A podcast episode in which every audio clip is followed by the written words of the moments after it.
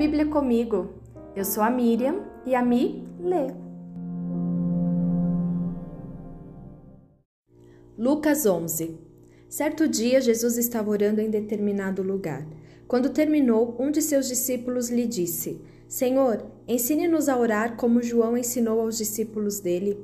Jesus disse: Orem da seguinte forma: Pai, santificado seja o teu nome, venha o teu reino, dá-nos hoje o pão para este dia e perdoa nossos pecados, assim como perdoamos aqueles que pecam contra nós, e não nos deixes cair em tentação. E ele prosseguiu: Suponha que você fosse à casa de um amigo à meia-noite para pedir três pães, dizendo: Um amigo meu acaba de chegar para me visitar e não tenho nada para lhe oferecer. E ele respondesse lá de dentro: Não me perturbe, a porta já está trancada e minha família e eu já estamos deitados, não posso ajudá-lo. Eu lhes digo que, embora ele não o faça por amizade, se você continuar a bater a porta, ele se levantará e lhe dará o que precisa por causa da sua insistência. Portanto, eu lhes digo: peçam e receberão, procurem e encontrarão, batam e a porta lhes será aberta. Pois todos que pedem, recebem, todos que procuram, encontram, e para todos que batem, a porta é aberta. Vocês que são pais, respondam. Se seu filho lhe pedir um peixe, você lhe dará uma cobra? Ou se lhe pedir um ovo, você lhe dará um escorpião? Portanto, se vocês que são pecadores sabem como dar bons presentes a seus filhos, quanto mais seu Pai no céu dará o Espírito Santo ao que, aos que lhe pedirem. Certo dia, Jesus expulsou um demônio que deixava um homem mudo, e quando o demônio saiu, o homem começou a falar. A multidão ficou admirada, mas alguns disseram: pelo poder de Beuzebu, príncipe dos demônios, que ele expulsa os demônios. Outros exigiram que Jesus lhe desse um sinal do céu para provar sua autoridade. Jesus, conhecendo seus pensamentos, disse: Todo reino dividido internamente está condenado à ruína. Uma família dividida contra si mesma se desintegrará. Vocês dizem que eu expulso demônios pelo poder de Beuzebu, mas se Satanás está dividido e luta, e luta contra si mesmo, como o seu reino sobreviverá? E se meu poder vem de Beuzebu, o que dizer de seus discípulos?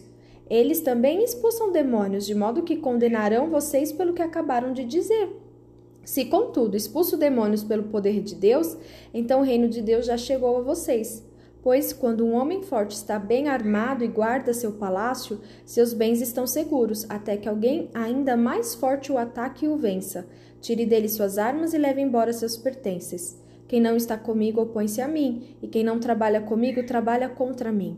Quando um espírito impuro sai de uma pessoa, anda por lugares secos à procura de descanso, mas não o encontrando, diz: Voltarei à casa do, da qual saí. Ele volta para sua antiga casa e a encontra vazia, varrida e arrumada. Então o espírito busca outros sete espíritos piores que ele, e todos entram na pessoa e passam a morar nela, e a pessoa fica pior que antes. Enquanto ele falava, uma mulher na multidão gritou: Feliz é sua mãe que o deu à luz e o amamentou. Jesus, porém, respondeu: Ainda mais felizes são os que ouvem a palavra de Deus e a praticam. Enquanto a multidão se apertava contra Jesus, ele disse: Esta geração perversa insiste que eu lhe mostre um sinal, mas o único sinal que lhes darei será o de Jonas. O que aconteceu com ele foi um sinal para o povo de Nínive. O que acontecer com o filho do homem será um sinal para esta geração. A rainha de Sabá se levantará contra esta geração no dia do juízo e a condenará, pois veio de uma terra distante para ouvir a sabedoria de Salomão, e vocês têm à sua frente alguém maior que Salomão. Os habitantes de Nínive também se levantarão contra esta geração no dia do juízo e a condenarão, pois eles se arrependeram de seus pecados quando ouviram a mensagem anunciada por Jonas, e vocês têm à sua frente alguém maior que Jonas.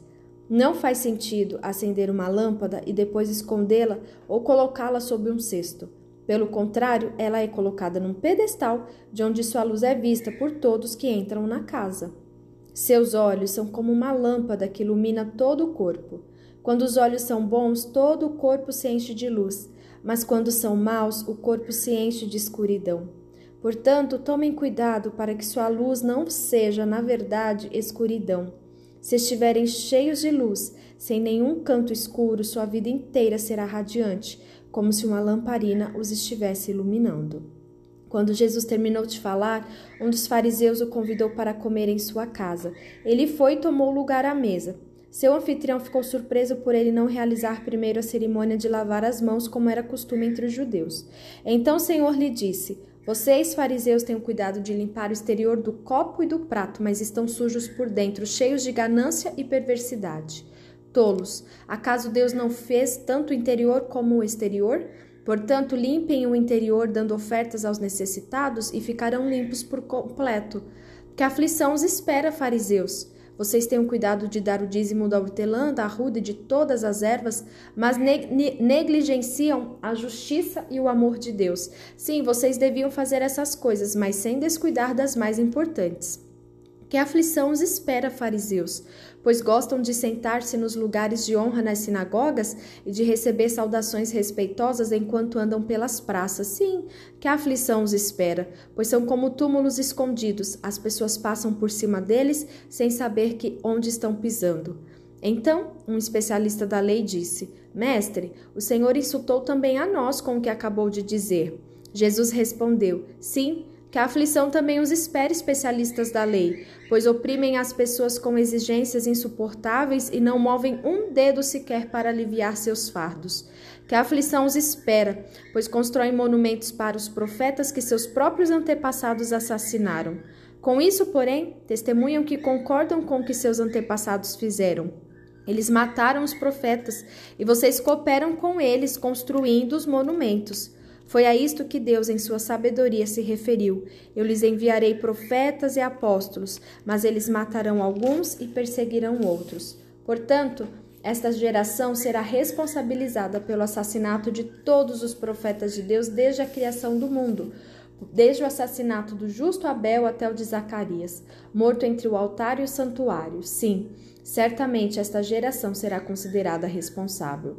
Que aflição os espere, especialistas da lei. Vocês se apossaram da chave do conhecimento e, além de não entrarem no reino, impedem que outros entrem.